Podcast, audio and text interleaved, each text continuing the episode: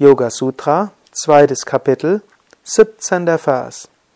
Die zu vermeidende Ursache des Leidens ist die Identifikation des Sehers mit dem Gesehenen.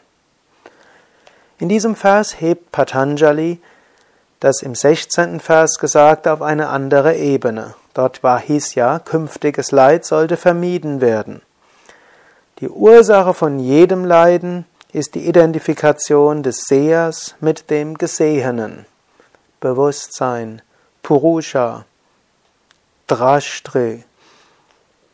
Das ist unsere wahre Natur. Deine wahre Natur ist Satchit Ananda, Sein, Wissen und Glückseligkeit. Und dort ist Freude. Aber wenn du dich identifizierst mit dem Gesehenen, hm, dann gibt es Leiden.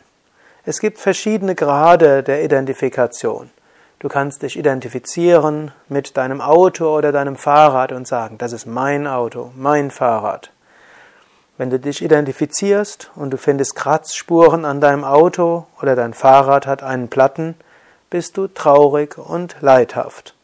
Wenn du dich damit nicht identifizierst, dann siehst du, Auto hat einen Kratzer, jetzt muss ich nur überlegen, rentiert es sich, diesen zu beseitigen, das Auto lackieren zu lassen, und wenn mein Fahrrad einen Platten hat, okay, dann pumpe ich den Reifen auf oder schaffe mir einen neuen Reifen an. Identifikation führt zu Leiden. Wenn du dich identifizierst mit deiner Arbeit, mit deiner Arbeitsstelle, daraus dein ganzes Selbstwertgefühl bekommst, und dann geht deine Firma pleite, dann bist du in großem Leiden. Wenn du dich nicht damit identifizierst und du verlierst deine Arbeitsstelle, dann freust du dich, dass ein neuer Aspekt deines Lebens beginnt. Vielleicht gibt es eine Weile der Jobsuche, Vielleicht gibt es die demütigende Erfahrung, dass du nicht sogleich angenommen wirst. Vielleicht musst du eine Weile auf Stütze angewiesen sein.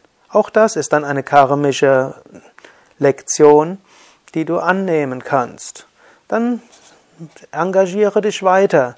Vielleicht ist das die neue Herausforderung, deinem Leben eine neue Wende zu geben. Und dann beginne etwas Neues mit neuem Elan. Die zu vermeidende Ursache des Leidens ist die Identifikation des Sehers mit dem Gesehenen.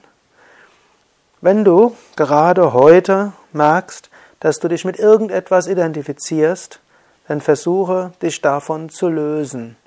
Bemerke, wie sehr du dich mit Kleidung, mit Besitz, mit deinem MP3-Player, Computer identifizierst, wie sehr du dich identifizierst mit deiner Wohnungseinrichtung, mit deinem Job, mit deinem Schreibinstrument oder was auch immer es ist. Und lerne zu erkennen, ich bin das unsterbliche Selbst. Ich bin nicht das Gesehene.